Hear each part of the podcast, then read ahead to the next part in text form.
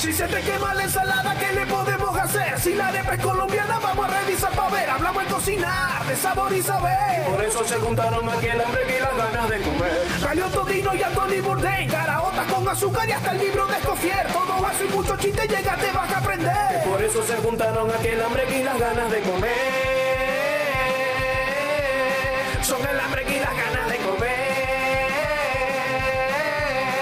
Son el hambre y Hoy en cocina. Bueno, señoras, señores, comenzó eso. Sean bienvenidos a otro episodio, al noveno episodio de la segunda temporada del podcast más sabroso del Internet venezolano, El hambre y las ganas de comer, en una transmisión conjunta entre el Ministerio del Lacreo en la ciudad de Santiago de León de Caracas y la Fundación Niño Malo aquí en la ciudad de Urlinga, provincia de Buenos Aires, en la República Argentina. Les saludamos, mi hermano Dorian Márquez desde Caracas y yo, que soy César Fernández, no conocido como el cocinegro, desde acá, pues desde Argentina, en un episodio catedrático el día de hoy, Dorian, académico. Así mismo, así mismo, así mismo. ¿Sabes qué? Pero a- a- fuera de que es catedrático y académico este episodio, eh, lo que tiene en común con el resto es que está bien sabroso. Sean bienvenidos a esta edición de El hambre y las ganas de comer, el podcast más sabroso del internet venezolano, nuestra acostumbradísima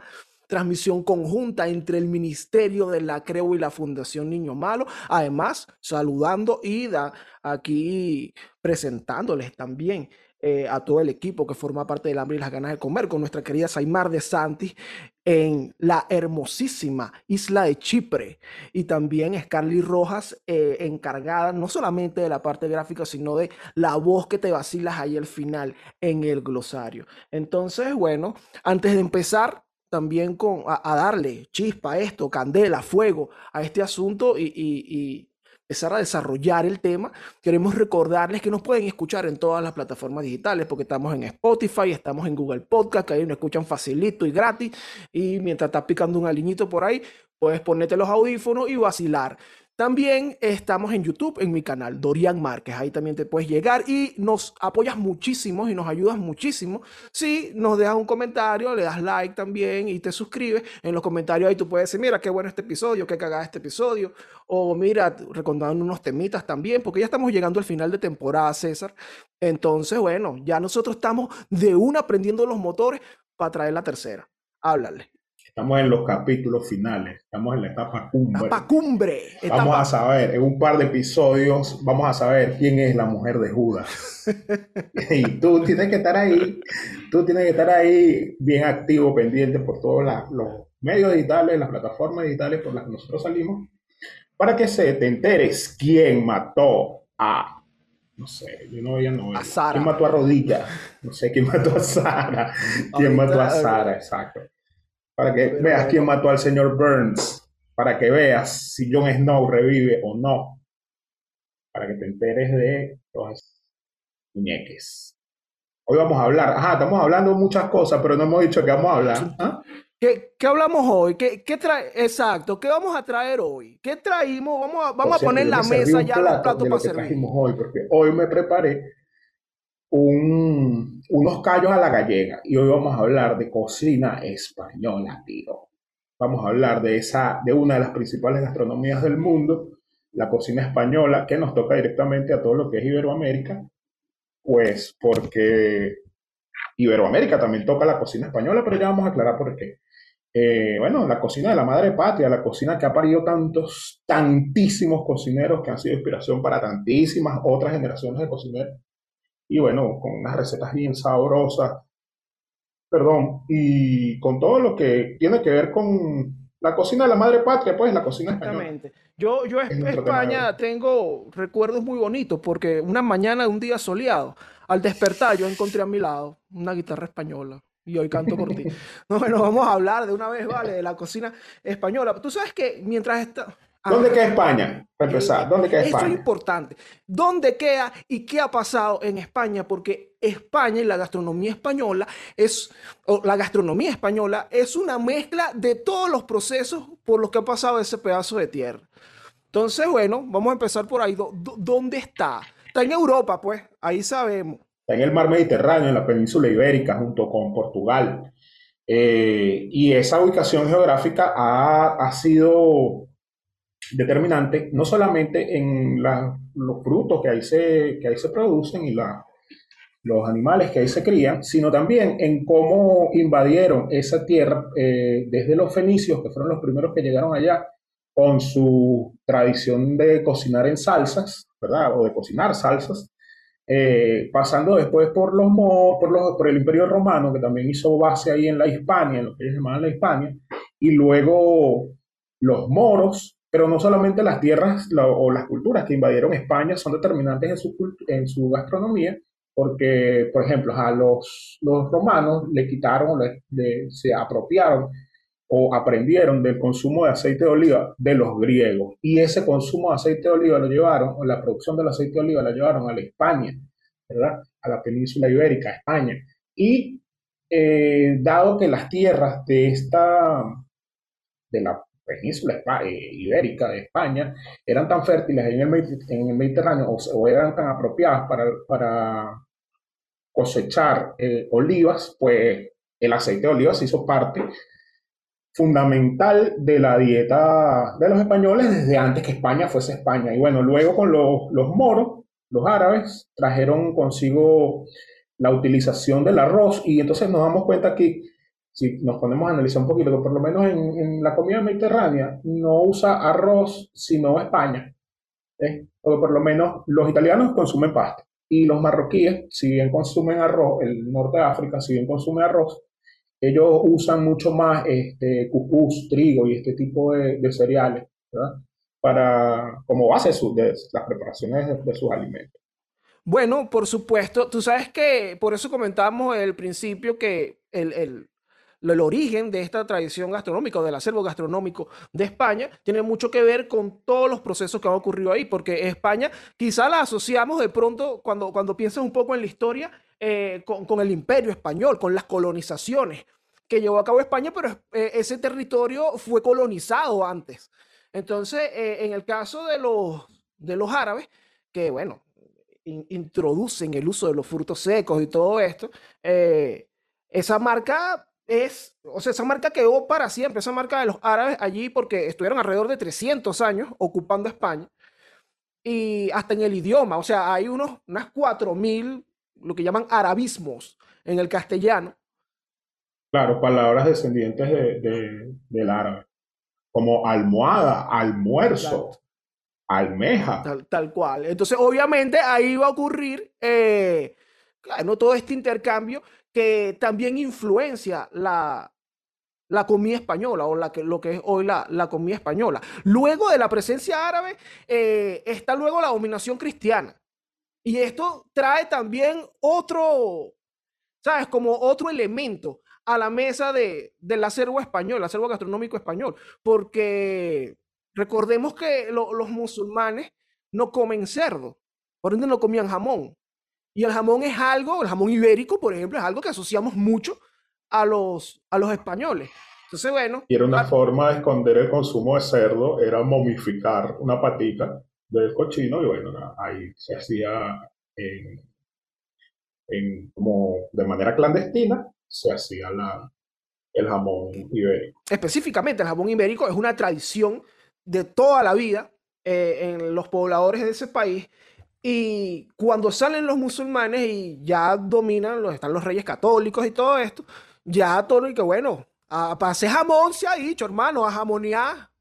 Vamos a hacer jamón, hermano. No vamos a hacer jamón, vamos a hacer el mejor jamón del mundo. ya basta de hacer esto escondido. Entonces allí entra otra influencia de otra influencia a la comida española, a lo que hoy conocemos como gastronomía española. Y las comidas rituales también, o sea, hacer comidas para Navidad, hacer comidas para, para la Pascua de Resurrección, ese, ese tipo de eh, tradiciones que nosotros compartimos en todo lo que es Latinoamérica, vienen justamente de una u otra forma ligadas a la dominación cristiana en, el, en, en España. Y bueno, también España se nutre cuando conquista los nuevos territorios de las Indias Occidentales, lo que hoy conocemos como Latinoamérica, se llevan para allá miles de productos, millones de productos. O sea, para allá llevaron todo, llevaron la papa, llevaron el tomate, llevaron la caña de azúcar, o sea, llevaron todo, todo lo que terminó de cimentar lo que conocemos hoy como cocina española. Exactamente, exactamente. el descubrimiento de lo que llamaron el Nuevo Mundo terminó de completar la alacena española, digamos. Aquí, y bueno, cuando pensamos, por ejemplo, en que, en que la papa la traen desde el Nuevo Mundo o la, llevan desde el Nuevo Mundo y piensas en la papa y piensas de una vez en la tortilla de, patatas española. Claro, nosotros tenemos un cuento buenísimo del origen de la, tortilla de patatas y eso está en el episodio de Comida y Guerra de la primera temporada. Allá puedes, puedes ir a chequear y aprovechas y lo escuchas y le das like. Bueno, pero ¿sabes qué? Pasa también que en España, eh, España era un, ¿cómo se llama? Eran muchos reinos. Muchos reinos y son, hoy en día son muchas comunidades autónomas. Y esa comunidad, comunidad autónoma tiene la forma o un tipo de comida tradicional que, bueno, arraigado en esa, en esa zona, pues se ha ido desarrollando también con, tomando elementos de, otra, de otras zonas, eh, como por ejemplo esto del, del Nuevo Mundo, elementos del Nuevo Mundo, eh, se ha ido convirtiendo en, bueno, mira, esto es la cocina, esto es lo que tenemos aquí nosotros. Por lo menos nosotros acá en el País Vasco tenemos el marmitaca y tenemos el bacalao del pilpil. Oye, el, marmitaco, ese nombre, bueno, todos esos nombres eh, eh, de la cocina vasca, cuando revisamos platos de la cocina vasca, por lo menos para mí, que me puse a revisarlo, yo soy, yo soy muy poco vasco, aunque me he hecho bastante vasco gracias a nuestro querido Fernando Aristigueta. y eso me hace, me hace un, 3% vasco. Nuestro capitán, tu capitán. Claro, claro. Si no, si no es tu capitán, es porque simplemente, mira, no eres venezolano. tú no eres esa. Y ese no es tu capitán, tú no eres venezolano. Así es fácil. Tú puedes decir lo que tú quieras, puedes chillar como un cerdito, puedes hacer lo que tú quieras, pero si tu documento de identidad dice venezolano, ese es tu capitán. Un abrazo enorme a mi capitán, oh captain, my captain, Fernando Aristigueta. Capitán, e, e, en el hambre y las ganas de comer, claro que sí. Entonces, el marmitaco, a mí, yo, yo leí, ¿qué, qué es? Yo dije, ¿qué es esto? ¿Vale? ¿De qué se trata el marmitaco? Y después me puse a leer un poco de qué se trataba y dije, oye, pero, y bueno, luego fuera de, de, las cam, de los micrófonos, eh, el cocinegro me explica que es el marmitaco y oye, pero esto, esto es familiar entonces. Cuéntale Yo he comido eso, dijo. Yo he comido marmitaco. Así. No, marmitaco es un guiso eh, a base de pescado, de bonita, que lleva, bueno, lleva pimientos, eh, aceite de oliva y que se completa, la guarnición del marmitaco son papas, papas en rodajas. Entonces, eso, bueno, es un guisito bien de salsita, salsita pizcaína, ¿verdad? Que es una salsa hecha con pimientos y cebolla. Y bueno, lleva ajo, lleva laurel, aceite de oliva y bueno, eh, un pescado guisado con eh, papas, con rodajas de papas eh, al fondo del plato. Que es un plato que tú has comido seguramente en tu casa, alguna vez habrás guisado atún o habrás guisado algún otro pescado y has hecho un marmitaco porque tú lo has comido con papas. Entonces, mm. es un plato que nosotros tenemos bastante cercano, pues no es algo, no es una comida tan, tan extraña a nosotros como, eh, por ejemplo, es la base, te lo podría decir, es la base o es, muy similar al pastel de chucho. Mm. O al cuajado. Eso me, me, pareció interesantísimo, el hecho de que, en efecto, e, el marmitaco no lleva un ingrediente de, estos que uno lee y dice, ah, y, deja de leer la receta, y claro, no, pero yo no puedo hacer un marmitaco, esto necesita pimientos de Boloña que hermano, no, no sé, nunca he ido a Boloña, no, no puedo tener un... Un menú a comprar pimiento. Exacto. Pero el marmitaco tiene un poco de cosas que uno tiene ahí en la casa. Papa, pimentón. Claro, o que puede salir a comprar, o que puede salir a comprar. comprar, exacto. Que forma parte de nuestra alacena. Eh, eh, estos ingredientes. Entonces, el marmitaco es muy, digamos, e, es un plato arraigado en la zona del País Vasco. Y también tú mencionaste el bacalao al pilpil. Ese nombre, ese nombre está, curioso, mano. ¿De qué se trata el bacalao al pilpil? Bacalao al pilpil es, un, es una forma de preparar este pescado. El, pones el bacalao con ajo, eh, en aceite de oliva a rehogarlo, lo pones a que se rehogue, pam, pam, pam, y cuando él bota el agua, ¿verdad? Esa, esa agua o el caldo del bacalao más el aceite del bacalao lo emulsionas. ¿Se acuerdan cuando hablamos de las emulsiones, que las mayonesas son una emulsión? Bueno, eso también lo pueden revisar en la temporada anterior. Que la, la hacen una, emulsión y esa emulsión es el pilpil. Y entonces ese, eso se llama bacalao al pilpil. Y es un bacalao cocido en su propia salsa y es una cosa deliciosa. Es una cosa que no te puedes creer. Es algo muy rico. Estamos hablando entonces, a ver si estoy en lo correcto, de que se genera una especie de mayonesa, porque es una emulsión ahí que estaba haciendo, con ese aceite y el agua, eh, el agua propia del bacalao. claro, porque el bacalao, el bacalao, para que tú tengas una emulsión, tú necesitas eh, algo que, bueno, que justamente que emulsione. Y el colágeno hace las veces de, de esa, y el colágeno que suelta el, bacalao es lo que hace que emulsione la... Tú no has visto que de repente tú haces sopa de pescado y la dejas en la nevera y al día siguiente, o haces sopa de pollo, claro, sopa queda gelatina. sopa de rabo y queda gelatina, bueno, ese es el colágeno que cuajó. Eh, es lo que hizo que la sopa quedara, quedara eso, pues, Entonces, bueno, esos, esos son dos platos eh, de la comida vasca, pues son dos platos tradicionalísimos de la cocina vasca. También tenemos este, otra cosa deliciosa, Florian, que son lo, que es el plato que yo acabo de preparar, que son los callos a la gallega. Ajá. La gallega es una cosa Los callos son populares. los callos son populares, sobre todo ahora que está haciendo frío por acá por donde yo estoy. Eh, es comida caliente, pues comida de olla que te puede, te caliente, pues, entra el cuerpo caloría, el cuerpo necesita caloría, grasita en esta época del año. Ahora, una pregunta. Tú me hablaste de callos a la gallega. Eh, es lo mismo, bueno, para, para, para ilustrar aquí a nuestra bella gente y a mí también, que, y, también entonces me uno a la bella gente con, con esto. Eh, los callos a la gallega es lo mismo que los callos a la madrileña. No son lo mismo. No son lo mismo. No son lo mismo. Lamento decepcionar, no son lo mismo. No, porque los callos a la gallega llevan garbanzo los callos a la madrileña no. Pero la base es la misma, es, es mondongo, panza de res, mondongo. Eh, lo pones a hervir con eso, con eh, un pedazo de panceta, de, tocineta o de tocino salado, con, o ahumado, con chorizo, morcilla en el caso de, de, la, de los callos a la madrileña, y se le hace una salsa con cebolla, con eh, tomate, pimiento, pimentón, eh, de este en polvo. Y nada, bueno, que se cocine eso bastante tiempo, pero bueno, eh, los callos son duros, sabemos que los callos son duros. Y bueno, y a los de a la gallega le pones el, ¿cómo se llama? Los garbanzos. Y eso es, me acabo de comer un plato, y si me escuchas un poco lento, es por eso, porque acabo de comerme un plato de callos a la gallega, recordando a mis, a mis... Tú, no, tienes, tú no, no eres gallego, mano, eres altamente gallego.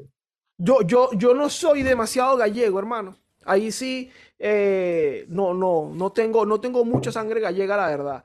Pero porque incluso, ¿sabes? Que yo comí callos por primera vez, que, que yo digo, oye, los callos son populares, pero en los callos, aunque ahora yo creo, yo he repetido mucho esto en este programa, de cosas que yo probé después de viejo, yo como que viví en el ostracismo. ¿Qué comías tú de niño? Exacto, que yo viví en un ostracismo, hasta que, no sé, yo de pronto conocí el McFlurry a los 16 años, entonces, eh, eh, yo probé los callos, callos a la madrileña, probé.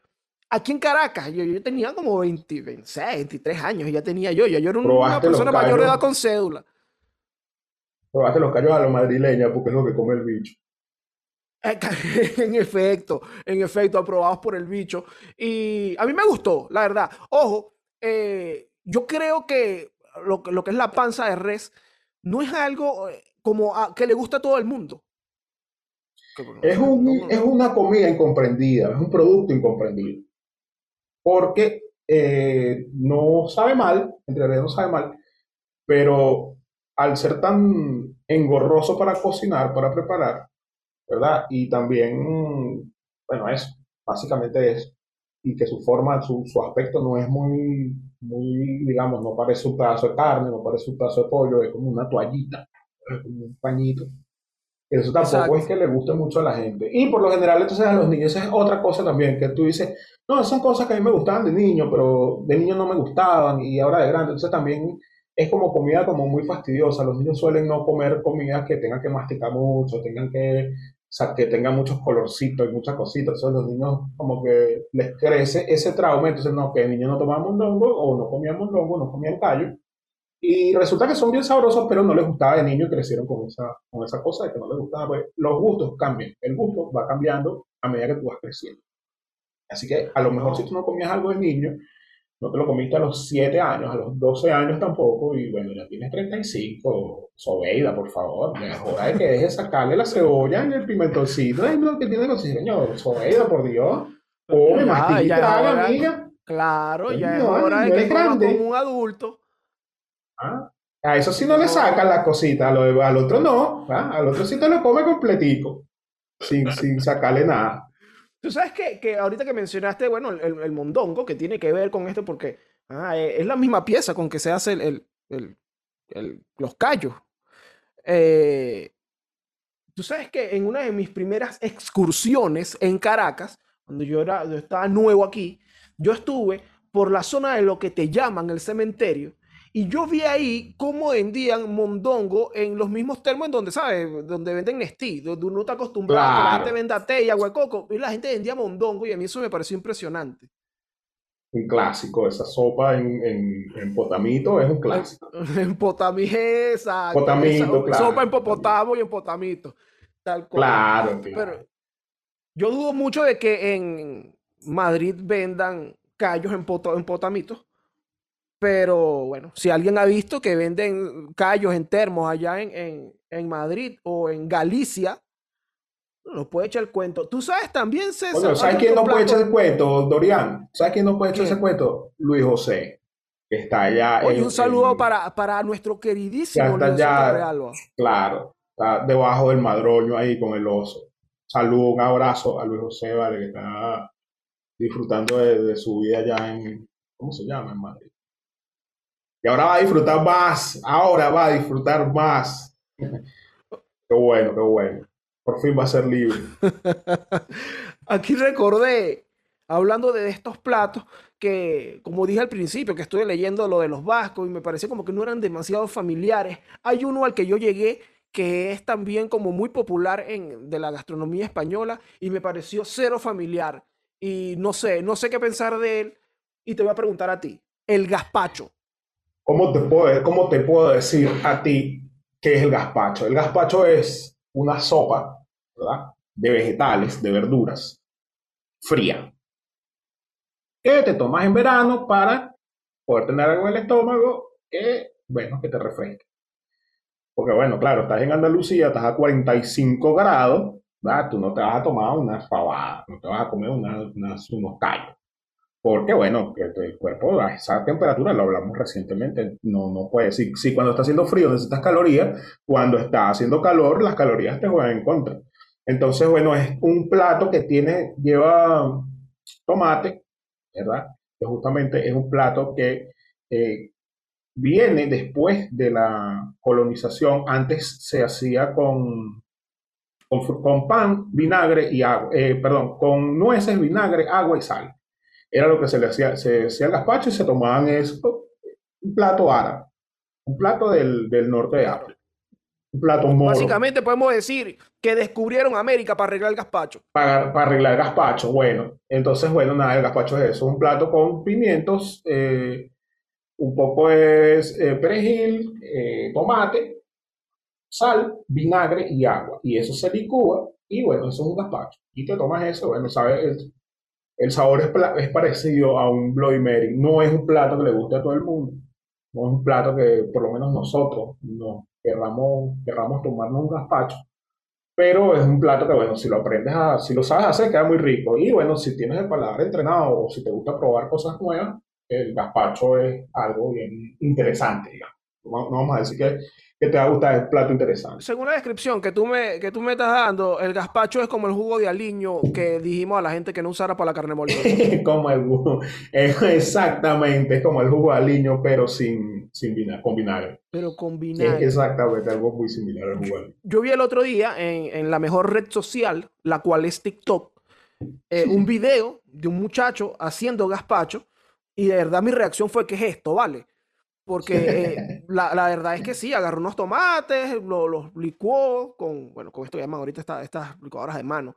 Pum, lo procesó ahí, lo licuó con otros aliños más, con cebolla, pimentón. La verdad, mira, sí, esto va para la nevera. hermano, ¿cómo que la nevera? Ponga eso encima de la hornilla, ¿vale? Con eso a cocinar. no, bueno, para la ¿Tú no, escuchaste el primer, tú no escuchaste el primer episodio del y la gana de comer, vale. Eso no se hace así, vale. Tenías que picar esos aliños. No voy a licuarlo. ¿Dónde está la carne mechada? Pero ¿Dónde está el pollo? Exacto. Por eso yo dije que cuando vi el gazpacho fue el que menos me pareció familiar. Y bueno, sí, debe ser de estos gustos adquiridos. Eh, bueno, o esto, esta eh, asunto cultural, este, a estar acostumbrados. Eh, el archivo sensorial español tiene gazpacho. Exacto. Exacto, tiene vinagres. Tiene vinagres y tiene este tipo de sabores, los aceites de oliva y la cosa. Este, por esa zona de Andalucía, bueno, se, se, consume esto porque, bueno, y entonces ahí tú te das cuenta de cosas que hemos hablado, que la gastronomía está eh, condicionada por muchos factores. Y uno de los factores por los cuales está condicionada la gastronomía es justamente por eh, factores climáticos y del entorno del paisaje natural. Este, tú no puedes pedirle a una gente en Noruega que haga gazpacho porque no, no, tienen tomate, no tienen, o sea, tienen tomate, pero no tienen los tomates que tienen en Andalucía. Y no tienen temperaturas como para que un gazpacho sea apetitoso, ¿verdad? O sea, algo apetecible. Y bueno, nada, ese, ese tipo de. Ese tipo de, de cosas, pues, que condicionan a la gastronomía es eso, pues, los frutos que, que te da la tierra donde tú vives, los animales que puedes criar, y bueno, nada, este, así vamos como, como viendo, por ejemplo, en la región de, de Cataluña, en, en, Cataluña, Barcelona, Girona, Tarragona, en Cataluña, el, como es costa, como tiene costa, puedes comer comidas del mar. Y entonces tienes la fideuá, que la fideuá es como una paella, pero en vez, como una paella de mariscos, que esa es otra cosa que vamos a hablar, es como una paella de marisco, pero en vez de utilizar eh, arroz, se utiliza pasta. Claro. Ahora, me, yo quiero que me explique, porque ya, ya, ya, ya mismo, ya la lanzaste, ya la lanzaste y tienes que seguir ese camino. La paella. La paella valenciana, pero no del estado Carabobo. Ah, la, la paella valenciana. No, la paella valenciana. No te voy a decir que lleva la paella del estado Carabobo.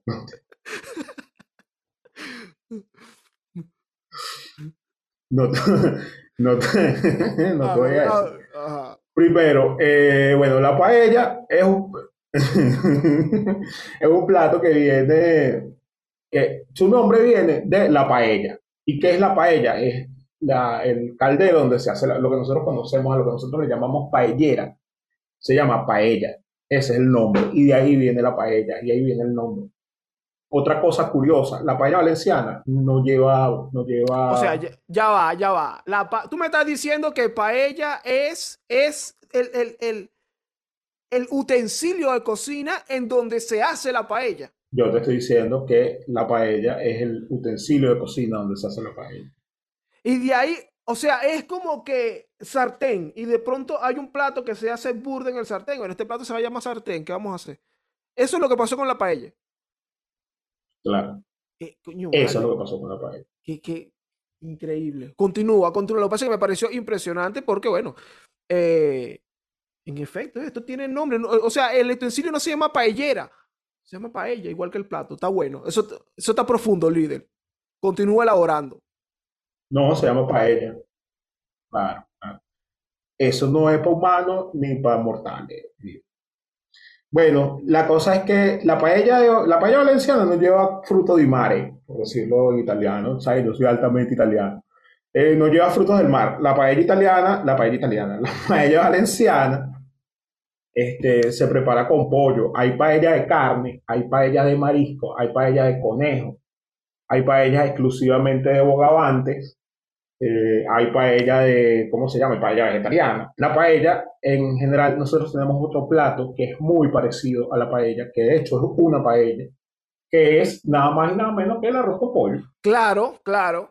Es como una paella de pollo. El arroz con pollo es una paella, pero se hace en una olla, claro. Si tú haces una paella en, la, en una paella, en una paellera o en una paella, es un arroz con pollo, eso es una paella. No puedes decirle a nadie, le puedes decir, mira, eso no es una paella. Así que si usted se va a casar, mi hermano, no le coma, no coma guerra de nadie y vaya y cásese y te ofrezca paella y haga su mejor arroz con pollo. Y que no, que es? Es una paella, amigo. Y le busca aquí, mira, aquí está el episodio del hambre y la gana de comer. El cocinero me respalda y la palabra del cocinero vale, es una. Es un, documento. Y si no, claro. Es un documento. Entonces, ¿sabes que aquí no te decimos mentira? Aquí te decimos las cosas como son. Exacto. ¿Verdad? Entonces, bueno, la paella tiene. Hay, ¿Cuántos tipos de paella hay? Bueno, ¿cuántas familias hay en España? Bueno, también está el feliz año para ti y el feliz año para ella. ¿Sabes qué? Lo siento. Hay otra cosa interesante con la paella, que la gente se muere, que la gente se, se, mata y en la familia hay como, no es que se matan literalmente, sino que hay, como que peleas por quién se come el, el pegadito de la paella. mismo, el que llaman socarrado, el, so, el socarrado o el cucayo. ¿Ves? Entonces, eso es como una disputa, diciendo, no, yo me como eso. Y me acordé, que la otra vez te conté, ¿no? Que mi tío, fallecido, mi tío Gustavo, él llevaba el concón, el socarrado, lo llevaba para el cine. Se iba para el cine. Claro, estamos hablando del año, de, hace muchos Ah, años. ese era su comprar en Farmatodo. Ese era su, ese, claro, claro. Él no llevaba, ¿cómo se llama? Cotufa, él no llevaba sneaker, él, no, él se llevaba una bolsa del restaurante que tenía mi mamá, se llevaba el pegado del, del, de los calderos de arroz, y eso era lo que comía, y él estaba comiendo, y eso estaba crujiente ahí, y la gente pensaba que estaba comiendo cualquier cosa, estaba comiendo era. Pero no sabía esta, esta gran tradición de, de comerse el concón, chico. Tú sabes que ah, eh, eh, está muy bueno el hecho, el hecho de aclarar que, coño, la verdad la paella, bueno, tiene todas estas variedades. Acá en Venezuela la asociamos o solemos asociarlas únicamente con, con, con arroz, con mariscos. Eh, pero bueno, eh, ya ven que pueden hacer de carne, de conejo.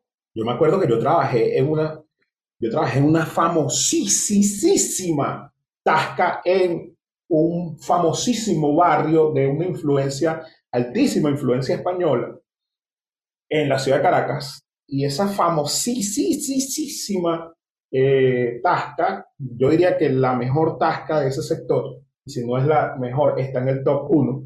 El secreto de esa paella, ¿sabes cuál era? ¿Cuál era el secreto de esa paella? El secreto era un cubito por persona. Si la paella era para dos personas, eran dos cubitos. Si la paella era para cuatro personas, eran cuatro cubitos. Si pedía una paella para diez personas, eran diez cubitos. Ese era el secreto del chef de ese, de ese restaurante.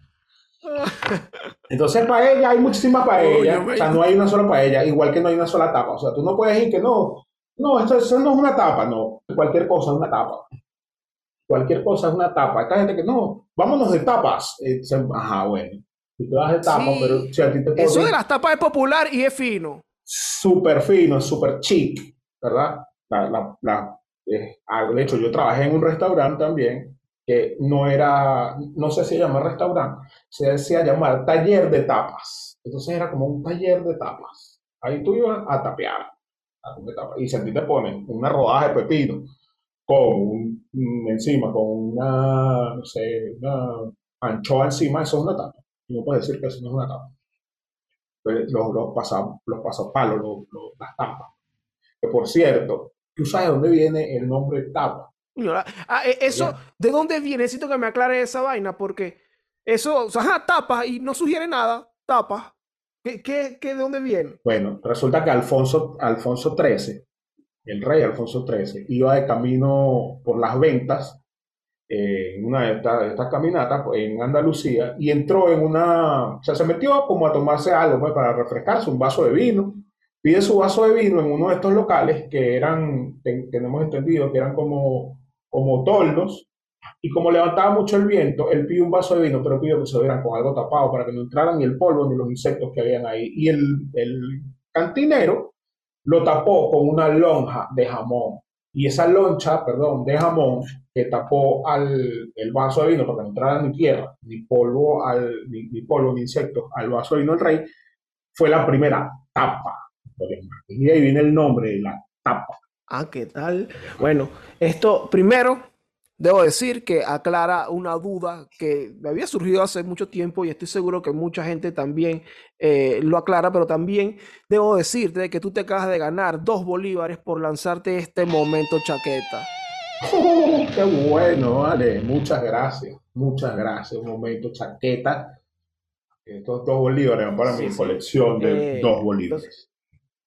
yo tengo varios. Entonces, cuando tú estés ahí delante de, una, de un panas o una bella dama que tú quieras entrar en conversación y te mira, vamos de tapas, y cuando estén comiéndose, sí, que si unos montaditos, unas tapas, una cosa, eh, tú le dices, ah, tú sabías que las tapas, no sé qué, ta, ta, ta, ta, y ella te va a decir, claro que yo sabía, porque yo escucho el hambre y las ganas de comer. Entonces no vengas tú a levantarme con un momento chaqueta, porque yo soy más chaquetera que tú. Entonces ya se voltea la tortilla, ¿cómo va? ¿Qué vas a hacer tú ahí en ese momento? Dime qué vas, tú le vas a decir. Claro. ¿Qué le vas a decir? Te, lanzaron, te lanzaron una te lanzaron un chaquetón inverso ahí. Vas a retroceder porque una chaqueta reversible. Esa es la famosa chaqueta reversible. Tú fuiste a chaquetear a alguien y terminaste chaqueteado. Y te puede ocurrir porque el hambre y las ganas de comer es un podcast de escuchar los cuatro continentes y en Oceanía. Y también el, el, claro, La gente. En la Atlántida, allá en Katia.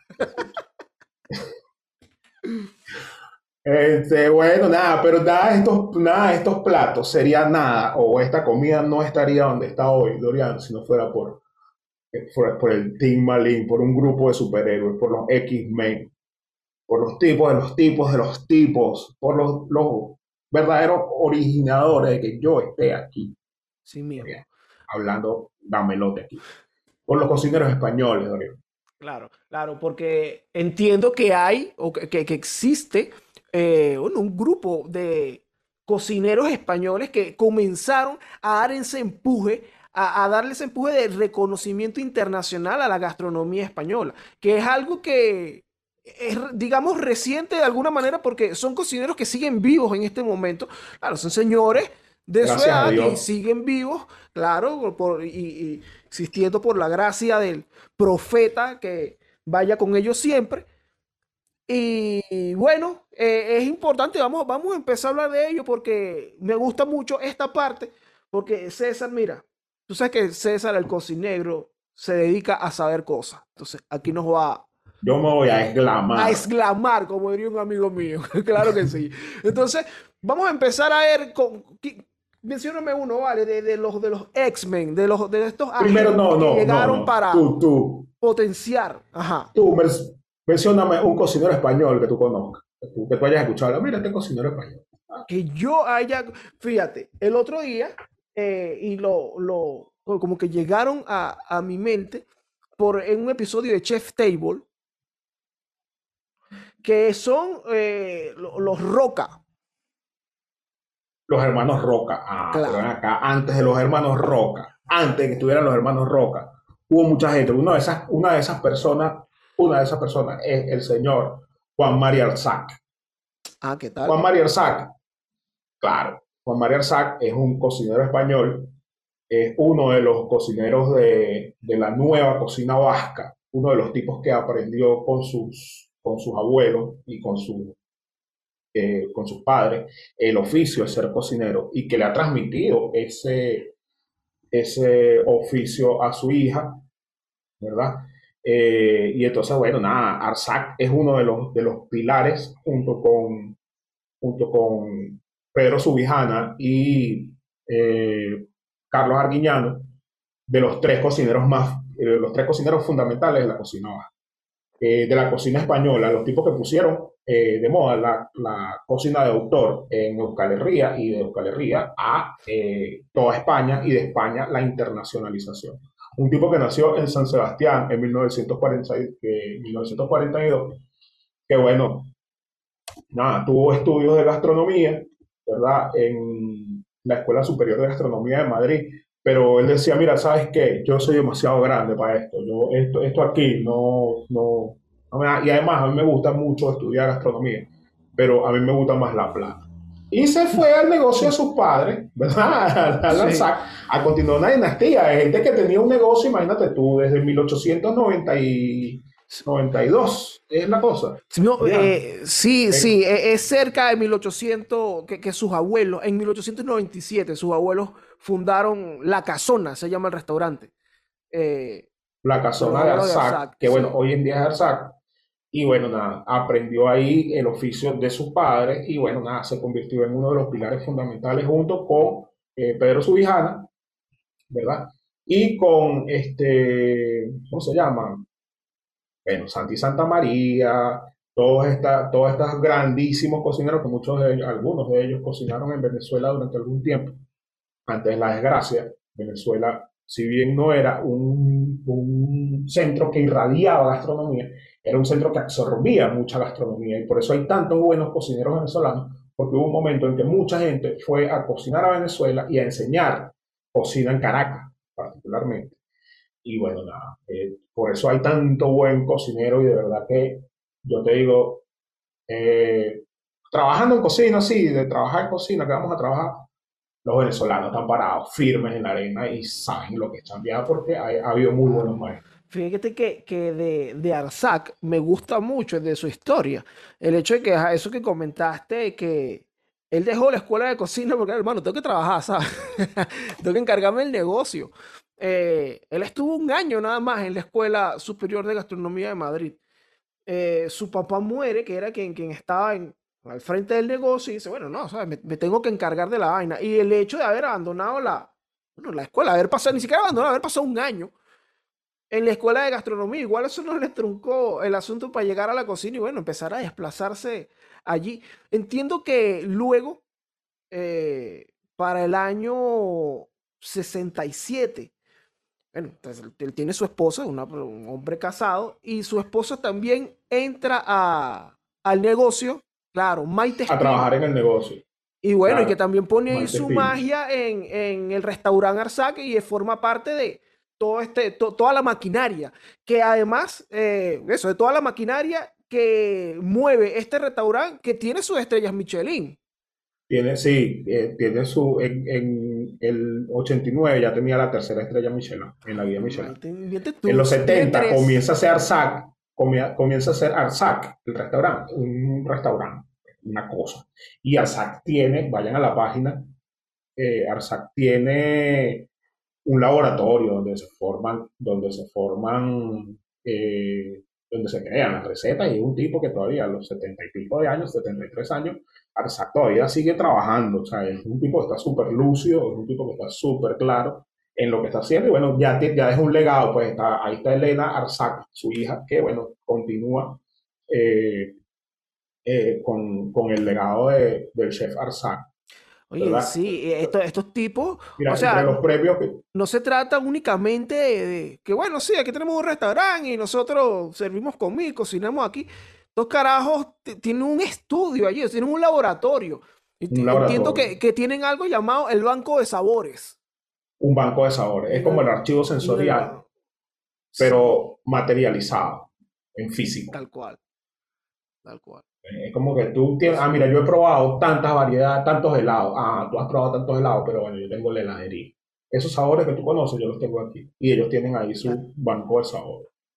Mira, tiene en el 74. Sí, es el laboratorio, llaman el laboratorio. El Premio Nacional de Gastronomía en el 74. Mejor cocinero de España en el 83. Mejor restaurante de España en el 84. El premio al mejor restaurante en el 85. La tercera estrella Michelin en el 89 entró en la cadena eh, Tradition y Qualité en el 89, premio del arte de cocina como mejor cocinero de Europa en la Academia Europea de Gastronomía, caballero de Orden de las Artes y las Letras de Francia, premio al mejor restaurante, el Vasco Universal en 2008, premio especial de gastronomía austríaca concedido por la revista A la Carte, premio del restaurante como miembro destacado del Círculo de Restaurantes Centenario FER, el Premio a las Artes Delantal de Oro como uno de los cocineros más importantes de la actualidad, de la actualidad en 2009 y Premio Nacional de Gastronomía Tradicional Lola Torre en el 2010. Este es Juan María Arzac, un maestro. Tú, vale. tú que estás empezando a cocinar, no puedes estar empezando a gritarle a la gente, mía, cree que tú porque haces pasticho eres un chef, o porque haces un, porque flambeas una, una, una crepe eres chef. Entonces ten un poquito de humildad cuando miras estos monstruos. Es un consejo que yo te doy desde mi humildad también, que no, no soy, yo soy uno más, eh, y tienes que ver a estos tipos que, bueno, son unos, unos durísimos como, como, por ejemplo, ¿cómo se llama? Carlos Arguiñano. Ah, Arguiñano, entiendo, César. Cuando tú me preguntaste eh, sobre eh, los cocineros españoles que tú conoces, ahora que Ar- Arguiñano es, es un monstruo mediático en la televisión. Ese, ese señor se apoderó como que de la cocina en televisión en España. ¿Tú sabes qué dice Arguiñano A ver, de sí mismo? Yo soy más famoso que el rey. no huevona. Y no lo dice, ojo, no lo dice porque es un hechoneta ni nada, un tipo súper llano, un tipo que no, no se le ve que, y bueno, la gente que lo conoce dice que es un tipo súper normal. Pero dice la verdad, pues, yo soy más conocido que el rey. Es uno de los españoles, está en el top 10 de los españoles más queridos durante muchísimo tiempo. Fue el español más querido por los españoles. Imagínate, eso, eso es decir bastante, ¿viste? Y Arguiñano, claro, eh, eh, entiendo que su presencia en los medios obviamente ha ayudado muchísimo a esta popularidad, pero también, bueno, el, hecho de su forma de ser, y precisamente su forma de ser la que lo lleva a los medios, que lo ven y le dicen, oye, pero este tipo debería tener un programa, ¿vale?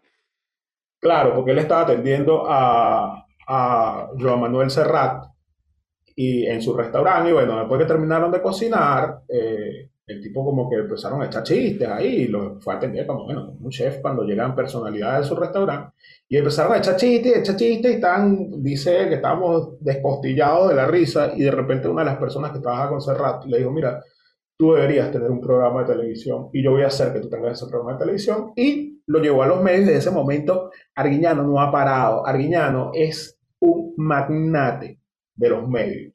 Sí mismo. Es un tipo súper conocido, aparte de ser un excelentísimo cocinero, un tipo que ha publicado cualquier cantidad de libros eh, que llevan su impronta.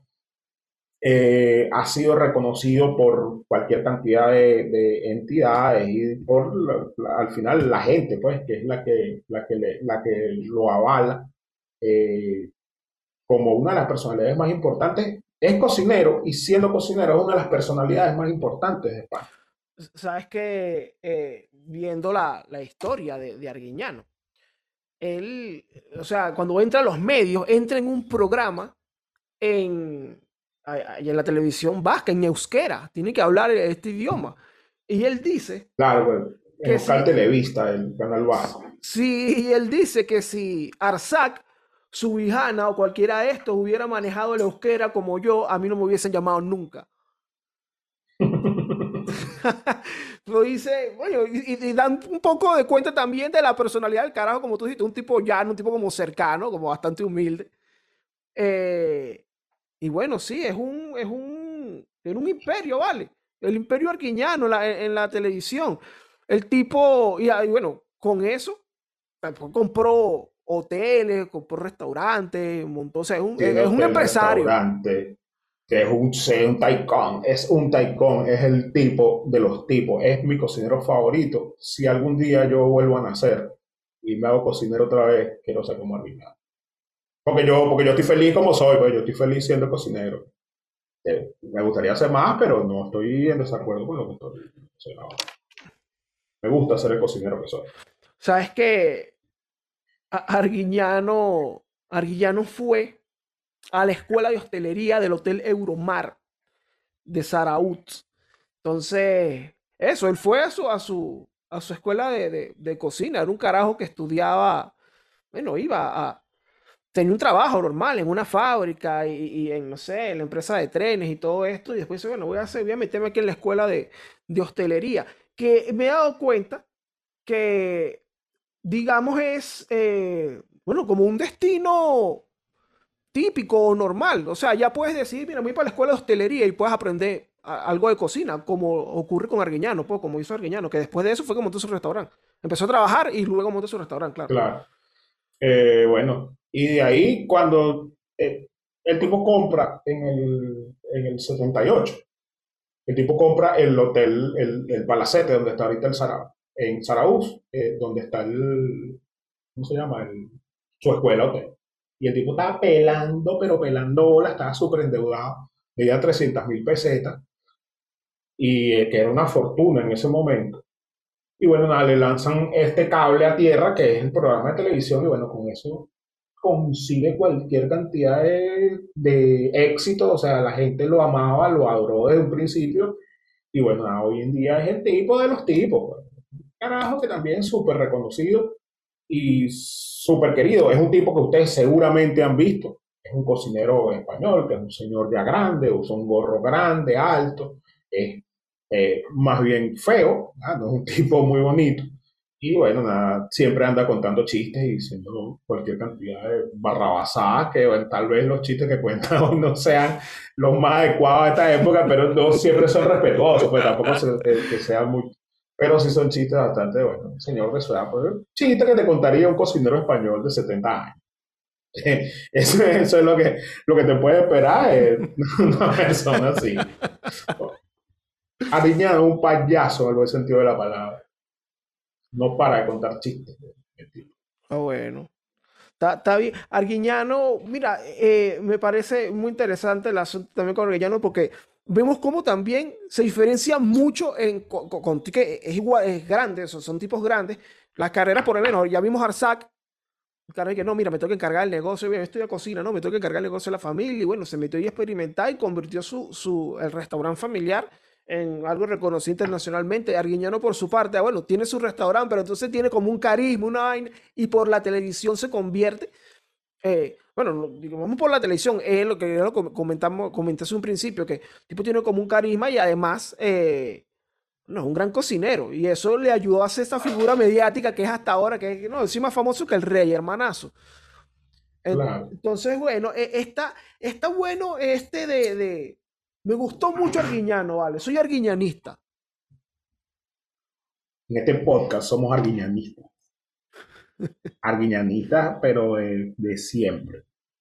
Sí mismo. Busque por ahí los chistes arguiñanos en YouTube. Ahí cuando terminen de darle like a este episodio y tal, que lo vean, pan, se van y buscan los chistes arguiñanos para que se rían un ratito. Ve acá, háblame, háblame de, de, este señor, chamo, que también vino a la mente, lo teníamos por allí. Eh, el de la cocina molecular, César. Eso se ha hecho también muy popular últimamente. Y por ahorita, no, un curso de cocina molecular. Ferran Adrià. Ferran Adrià. Ferran Adrià, que, bueno. Ferran Adrià es un tipo que se hizo cocinero a sí mismo. Él se hizo cocinero sin estudiar cocina. Ferran Adrià es un tipo que se va a hacer la mili, como decían en España en este tiempo eh, hacer el servicio militar. Y bueno, de, de ahí de, ¿cómo se llama? De, hacer la mili del cuartel, era ranchero, lo pusieron a trabajar en la, en la cocina. Ya él había tenido un contacto con unos padres, unos amigos de su padre que lo habían, le habían dado como que trabajito y había trabajado algunas cosas ahí pelando papas y qué sé yo, trabajando en cocina.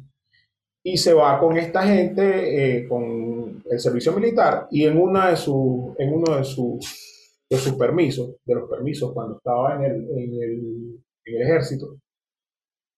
Se va de permiso y ese mes de permiso lo pasó trabajando en el restaurante donde trabajaba un amigo. Y dice él que al volver del ejército, él palabrea, por decirlo de alguna forma, palabrea su trabajo ahí. Él dice, mira, espérame ahí, que yo cuando vuelva voy a, voy a estar acá y voy a, eh, voy a trabajar acá. Y bueno, nada, empieza a trabajar eh, Ferran. Y bueno, de ahí en adelante la cosa es historia, porque se va, se va a trabajar al bully, empieza a trabajar en el bully, y bueno, en el bully descubren que es un genio. Un genio, y bueno, luego se hace el dueño del bully. Y bueno, el bully Así mismo, se queda con el, con el restaurante. Claro, porque el, ¿qué pasa? Que el bully es un concepto del restaurante y ellos siempre tuvieron como que la visión de que la innovación fuera primero que, la, que el negocio. O sea, que este negocio se basa en innovar.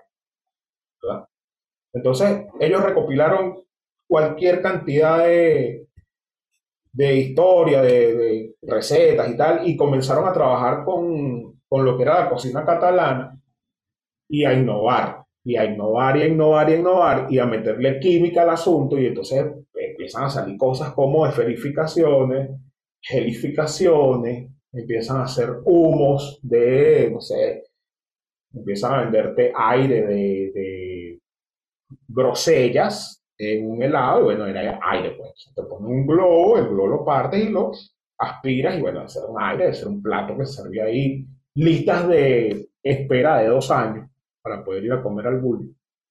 Un restaurante, bueno, marcó una, eh, fue, no ha habido y no habrá, ya cerró, y no ha habido y no habrá otro restaurante como, como el Bully.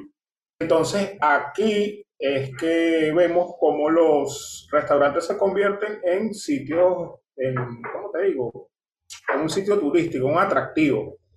¿Ves? No, no solamente un sitio para saciar el apetito, sino que, bueno, tú vas al bully a comerte, o ibas, porque, bueno, como dijimos ya cerró, que tú ibas al bully a comerte una espuma, no sé, de bogavante con una, gelatina caliente. Y bueno, y el arroz no era arroz, sino que era un helado de arroz. Entonces, esas cosas las hacía eh, Ferran Adrià junto a Juli Soler, que ya falleció, que era su socio, que es la persona con la que él prestó el servicio militar, con la que él se, quien lo, lo anima a él de alguna u otra forma a ingresar al mundo de la gastronomía en serio. Y bueno, esa es la gente que construyó eh, lo que se conoció o lo que se conoce como la cocina molecular, que tal vez ahora no está tan de moda, pero en un momento dado, eh, todos los cocineros queríamos, querían, queríamos eh, hacer algo de cocina molecular, inventarnos algo similar a lo que se estaba haciendo ahí en... claro, en el, en el bully. A mí me parece interesantísimo lo que tú dijiste de con base en, esas cosas que hacen, en, la manera en, la que están innovando, terminan de, terminan de convertirse o pasan de ser un sitio en donde, bueno, quiero ir a comer sabroso a un destino, que es una vaina que comentábamos una vez em, conversando sobre las estrellas Michelin que en la guía indicaba que, ajá, tenían ahí una nomenclatura para decir, sí, bueno, vale la pena pasar por ahí, pero tienen otra que dice, no, hermano, usted tiene que ir para allá, es un destino, ese como usted ya conoce Canaima, vaya a conocer este restaurante. Y así ocurría con el, con el bully, se convirtió en un sitio en donde, bueno, existen personas. Yo, yo no voy a decir que yo soy, que me considero como una gente de esa, a mí me gusta comer y me gusta comer sabroso y de verdad iría así a sitios, mira, a hacer ese turismo, pues. Y bueno, de eso se trataba precisamente, o en eso se convirtió el bullying. Claro, se, convierte, se convierte, ir a comer en un restaurante, se convierte en una, en como ir a tomarse una foto en la Torre Eiffel o ir a tomarse una foto en la Estatua de la Libertad o eso. Vas a un sitio específico por eso. Bueno, de hecho hay, hay otros restaurantes que tienen ese mismo, esa misma fama, como el célebre Celer de Can Roca Oye, claro. por los, una familia que no sabe absolutamente nada de negocio. Pobrecito, ellos necesitan que los asesores. Sí, el, el Celer Can Roca que tú me preguntaste al principio, que cuál era eh, el cocinero o algún cocinero español que yo conociera y yo te mencioné a, a los Roca y bueno, en efecto, el Celer Can Roca no solamente es un ejemplo, de lo que es convertirse en un destino turístico y, lo que es innovar en la comida eh, y llevar a todo o poner tu nombre en el mundo, sino que también es un ejemplo de cómo regenta un negocio familiar, familiar. mira, aquí a esta gente no se le pierde nada. Nada, nadita. vamos, ¿quiénes son los hermanos Roca? Vamos a empezar por ahí. Bueno, sí, sí. Bueno, eras una vez una familia catalana que tuvo tres hijos. Tuvo a Jordi, tuvo a Joan y tuvo a, ¿cómo se llama el otro? Eh, a Joseph. Joseph, ¿eh? los tres nombres más comunes en, Cataluña. Y bueno, esta familia tenía un chiringuito, pues tenían un barcito, un restaurante, el restaurante se llamaba Can Roca, porque son de apellido Roca, y bueno, es algo así como la casa de los Roca, o Casa Roca. Y bueno, nada, de ahí, cuando ellos crecieron, dijeron, bueno, mira, ¿sabes qué? Yo no voy a estar buscando trabajo por ahí si yo tengo aquí el trabajo mi mamá. Y yo no voy a estar gastando plata en comprar, en, no sé, abrirme un negocio si ya este negocio está bien. Y bueno, se dedicaron los tres a estudiar, no a estudiar gastronomía, se dedicaron a estudiar lo que es un negocio, un negocio redondo. Se van entonces a la Escuela de Hostelería y Turismo de Girona. Claro, tú sabes que eh, eh, me, gustó que mencionaras la Escuela eh, de Hostelería de Girona porque de verdad estos tres tipos, Joseph, Jordi y Joan, que, bueno, en, en, estos momentos estamos hablando de una eminencia, de unas eminencias en el mundo de la cocina, salen de esta institución que cuando estuvimos revisando acerca de la Escuela de, Hostelería y Turismo de Girona, em, bueno, resulta que pertenece a la Generalitat de Cataluña, al departamento de, a su departamento de instrucción, digamos, a su departamento de educación. Entonces, eh, esta es una escuela en donde tú puedes ir a estudiar hacer lo que llaman ellos ciclos grados medios o grados superiores. Estudias cocina y gastronomía, servicios de restaurante, panadería, pastelería, confitería, estudias gestión de alojamientos turísticos. Es una escuela de turismo. Y es interesante eh, mencionar esto también porque eh, si revisamos... Eso, eso es del primer mundo, ¿no? eso, eso solo lo pueden hacer en el primer mundo. Eh, a tener una escuela. Bueno, pero según aquí en este país existía una escuela de. de como, un hotel, como, un hotel escuela. ah, tú estás hablando de ese país. Claro, claro, Sí, en ese país existía una escuela de gastronomía, el hotel escuela, en Mérida. Ay, imagínate tú. El hotel escuela en Mérida era una cosa donde se formaba gente, gente bueno, era un hotel escuela, así parecido a la escuela de hostelería de, Cataluña, salvando obviamente la distancia, pero bueno, nada, la gente iba a ir a aprender hostelería, a aprender turismo. Me acuerdo yo que mucha gente en Mérida, muchos merideños estudiaba, había estudiado ahí, había estudiado turismo, porque bueno, ustedes son muy jóvenes para recordar, pero en algún momento la gente puede viajar a Mérida y era el segundo, creo que era el segundo destino turístico en Venezuela, si no era el primero, junto ahí con Margarita. Claro, claro. Con, con, con... Antes del boom de la Gran Sabana y que la Gran Sabana se convirtiera en un, en un sitio donde la gente iba regularmente, eh, la gente iba mucho a Mérida, aparte que, bueno, también sabemos que los andinos eh, tuvieron una gran migración dentro del país, fuertes migraciones internas. Eh, y bueno, para en las temporadas se iba la gente a Mérida. Pues. Y bueno, y justamente estaba el hotel de la escuela donde se enseñaba gastronomía, donde se enseñaba hostelería, donde se enseñaba turismo. Y bueno, pero eso lo agarró en el tour. Yo te pregunté, ¿qué pasó con eso?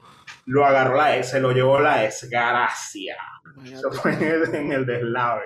Pero mira, esto, eh, si te fijas, esto que está, que está describiendo César de lo que era ese hostel escuela, es, es realmente totalmente similar al Instituto Escola de Hostelería y Turismo de Girona que es básicamente con un hotel escuela donde estudias todas estas cosas que tienen que ver con turismo desde la cocina y, gerenciar y regentar un, restaurante hasta, bueno, cosas que tienen que ver con viajes. Entonces, los hermanos Roca, eh, en principio Joseph y Joan, que son los mayores, se llevan un par de años, Joseph y Joan.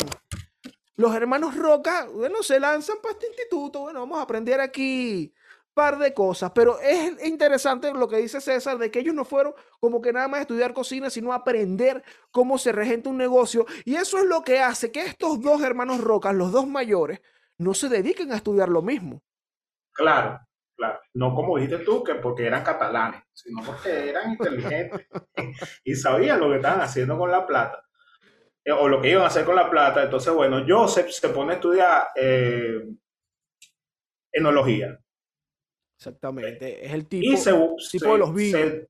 o se, se dedica a, la enología, se va por esa rama.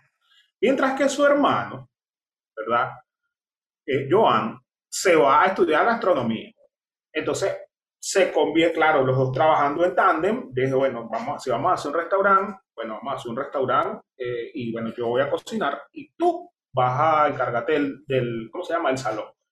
Y bueno, nada, se hace metre, se hace, eh, sommelier del restaurante y bueno, es la persona que en uno de estos establecimientos de, de cierta categoría va y te recibe a los, a los invitados que tienen reservación, a los invitados no, a los comensales que tienen reservación, que por cierto, la lista de reservas eh, de reservas de este restaurante, el Celer de Can Roca, es de un año. Imagínate tú, imagínate, tú un año, de eso hablamos cuando nos referimos a que se convierte en un destino turístico, o sea, es algo que tú tienes que planificar, ir a vivir la experiencia de comer en el Celer Can Roca. Claro, tú estás cumpliendo años con la muchacha o con el muchacho, mira, mira, amor, ¿sabes qué? Los, vamos, los vamos a comer en el Celer de Can Roca. Y bueno, nada, ahí estaba entonces Jordi, ¿verdad? que era un muchachito que lo tenían trabajando en el restaurante. Bueno, tú, que tú vas a trabajar aquí con nosotros. Y cuando Jordi se hace un poco, eh, cuando Jordi se hace un poco más grande, cuando crece, bueno, se va a estudiar. ¿Y qué se va a estudiar el niño? Se va a estudiar pastelería. Y entonces se cierra el ciclo, ¿verdad? Entonces, una vez que Jordi se gradúa de la escuela de, de hostelería de, de Girona, tenía a un galés en, trabajando en la, era el chef patissier de ese restaurante, era un galés, eh, se me escapa el nombre. Damian, eh, Damian Alsop, era el, que llevaba el carrito de postre. El que lleva el carrito de postre, y bueno, al eh, graduarse, Jordi, pastelero, le dice, mira, ¿sabes qué? amigo, no, no, ya no podemos seguir pagando ya no, te podemos seguir Porque es que conseguimos muchachos que, que le vamos a cambiar trabajo porque siga viviendo ahí en el cuarto de la casa. Exacto. Entonces, bueno, a este le sale más barato porque este paga con, bueno, puede seguir viviendo aquí en la casa. Y bueno, así se, se cierra el ciclo, ¿verdad? Y está todo ya calculado y toda esa plata que entra ahí se va a esa familia. Sí, esa plata, porque encima de eso, el celer de Canroca no es que ellos abrieron una sucursal en la que no, hicieron como vas a hacer tú si sigues eh, populando sin preservativo. Vas a tener que construir en el techo de tu mamá, ¿verdad? En la casa de tu madre, en la casa de tu padre, ¿verdad? Y no va, no, bueno, ellos hicieron eso, ellos construyeron arriba. Sí, exacto. El CL de Can Roca. Hicieron el restaurante sobre el agua. El CL de Can Roca nace ahí adyacente a lo que era el, el viejo Can Roca y eso, bueno, ellos como quien dice, pues construyeron arriba. Pero luego eh, mudan su restaurante, obviamente ya fueron tomando nombre, fueron haciéndose mucho más reconocidos. Eh, incluso, por ahí que creo que no lo mencionamos, el restaurante se funda en el año 86. Y en ese momento Jordi, que, era, el, que es el menor, que es el que acabas de mencionar, el que, el que se dedica a la pastelería, nace en el 78, ser un, un muchachito él básicamente, bueno, como dijo César, lo entrenaron para que, mira, no podemos seguir teniendo, hermano, este gasto. Este galés sí, los dulces son muy buenos. Los dulces de Damián, no te voy a negar, son muy buenos. Pero yo. Pero salen carísimos. Exacto. Jordi, por favor, Escuela de Girona, estudia pastelería. Y para allá se fue y resulta además que Jordi acabó siendo un prodigio en lo que se refiere a la pastelería. Exacto, se terminó siendo el niño maravilla y bueno, ahora esa gente tiene, eh, regenta restaurantes en toda España, tienen una cadena de, heladerías, que bueno, obviamente la mente maestra detrás de eso es este chico maravilla, este, prodigio de la gastronomía. la, rocambolesque, se llama la, heladería. Se llama rocambolesque la, heladería. Y entonces, nada, pues esa plata se quedó ahí, así que si tú tienes un hermano, tienes una hermana que todavía está en edad de, formación, tú lo que tienes que hacer es agarras el, ¿cómo se llama? Ves qué negocio vas a montar, mire hermano, usted se va a poner a hacer a estudiar esto. Y esa plata queda aquí entre nosotros, que el estudio lo vamos a agarrar y el cuarto ahí de la abuela, que ya la abuela se murió, vamos a, a poner nosotros ahí el estudio básicamente eso fue lo que hicieron los Rocas, que además Jordi cuando entra, eh, e, es cerca del año 2000 cuando él entra al, restaurante, pero en el 2001 eh, saca con lo que sería una de sus más grandes invenciones en el mundo de la pastelería, que se llama Viaje a La Habana, que no es como tú me habías dicho que era con arroz y caraota. Sino que. No, tampoco. Tampoco involucra que no, lo pagas con, con, desodorante ni con toallas sanitarias. Ve, pero el viaje a La Habana, contrario a lo que se pueda pensar, eh, es un postre en donde Jordi logró incorporar humo de un puro diabano a las moléculas de grasa de, del helado, del postre, y ahí entonces consiguió retener como esas matices eh, del sabor que se disfruta en el habano. Y entonces, bueno, esto es una vaina increíble. Además, en el asunto, en lo que tiene que ver con regentar el negocio, ellos no solamente tienen el Celler Can Roca. Los, los hermanos Roca regentan porque, bueno, hay hoteles que tienen su espacio, su restaurante. Entonces, mira, ¿qué vamos a hacer aquí? Bueno, los hermanos Roca dijeron, mira, nosotros tres es lo que te... Mira la palabra que voy a usar aquí. Aquí Para que se la lleguen. El triunvirato. Ahí está. ¿Qué, qué podcast dice triunvirato?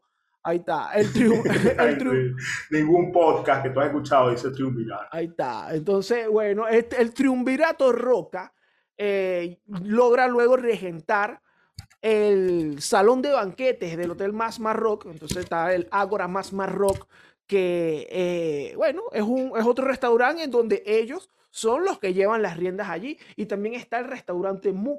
Eh, también trabajan allí poniendo sus platos, pues incluso la eh, forma de promoción, aparte la forma de promoción que se hace del Más Rock es como que venga a conocer o venga a probar los clásicos del Celler Can Roca, porque para que no te esperes un año. Claro. De tal, aquí también los puedes Claro, ya que no puedes ir para allá, vienes para acá y comes aquí, claro. Exactamente. Aquí Igual tenemos la franquicia, eso, lo hacemos nosotros. Exactamente, son de ellos mismos. Eh, que por cierto, en el Más Rock, los, los hermanos Roca preparan lo que sería, mira, mi plato favorito, hermano, lo que yo crecí comiendo toda mi vida, un suquet de rodaballo a la brasa con ñoquis de tupinambo. Coño, claro, eso lo comías allá en, en Punta de Mata. Es, exacto. En Punta Mata. En Punta de Mata. En Punta Mata.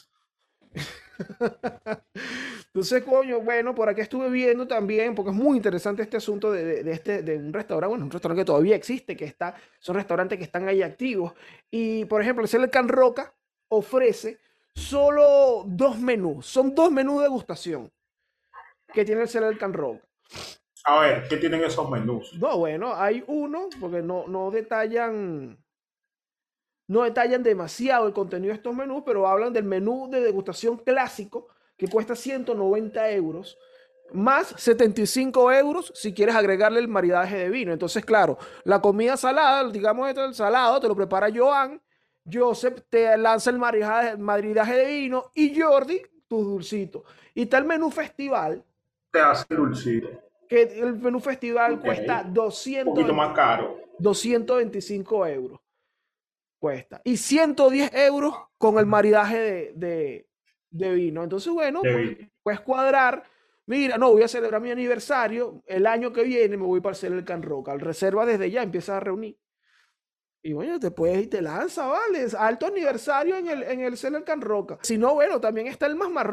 Que el Más Marroc tiene una degustación de 115 euros, un poquito más económica allí, y 70 euros el maridaje de vino. Claro, ahí en el Más Marroc puedes comer un, un carpacho de manitas de cerdo con judías de Santa Pau aceite de boletus, edulis y lugar de cebolla. Mm, por 14 euros. 14 euros, pero eso está más barato que come, que come aquí en Venezuela, que come que. Sino un timbal de manzana y foie con emulsión de manzana y perifolio y aceite de vainilla, que cuesta un poquito más, 23 euros. Vale.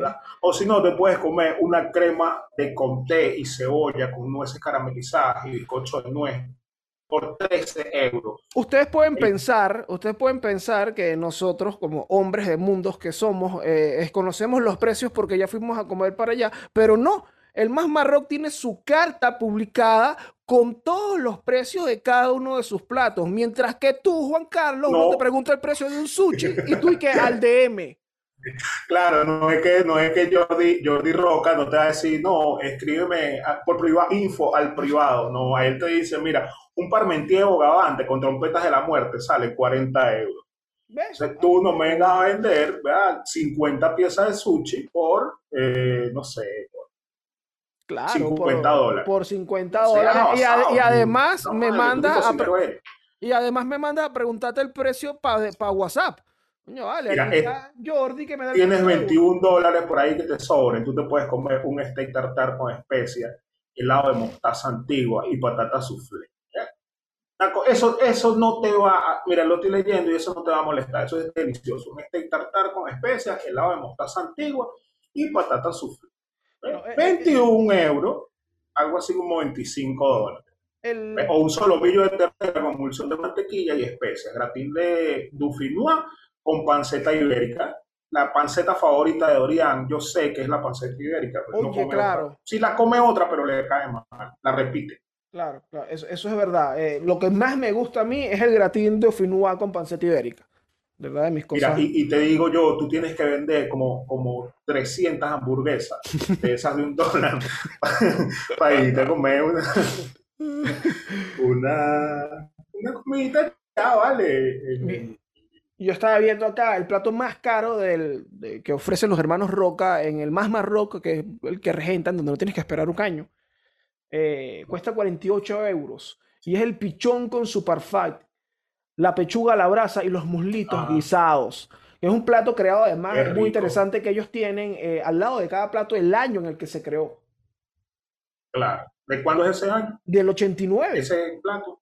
Ah, mira. Si quieres algo mucho más moderno, ya, ya más adelante se pusieron más flojos. Mira, en el 2000 tiene un cochinillo ibérico confitado. Ya eso es, ya, eso no es tan, tan cosa.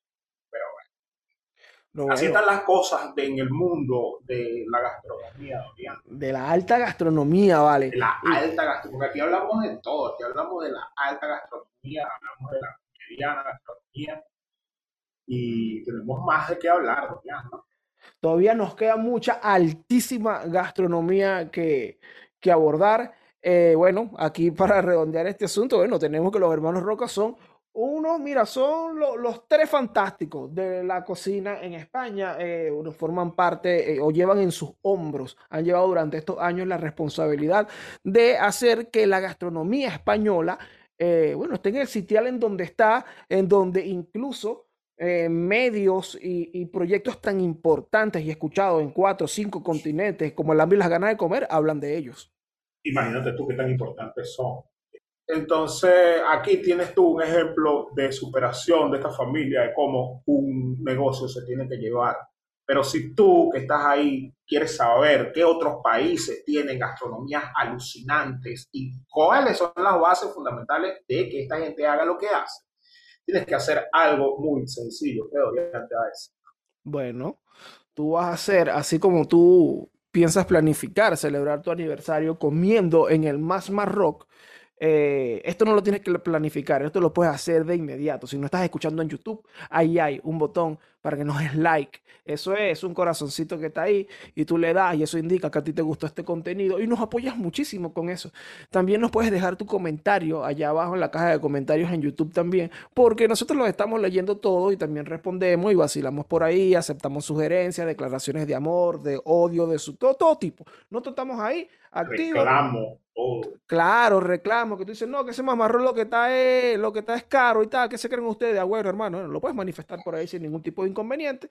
Em, ¿qué más? Bueno, estamos en todas las plataformas digitales, muchachos, no puedes escuchar en Spotify, en, en Google Podcast, eh, en todo, usted pone el hambre y las ganas de comer podcast en Google y ahí le van a aparecer todos los enlaces, estamos en Anchor, es facilito escucharnos. Porque eh, al estar, por ejemplo, en Google Podcast, tú lo, lo tienes ahí en el teléfono y nos buscas y reproduces mientras picas al niño.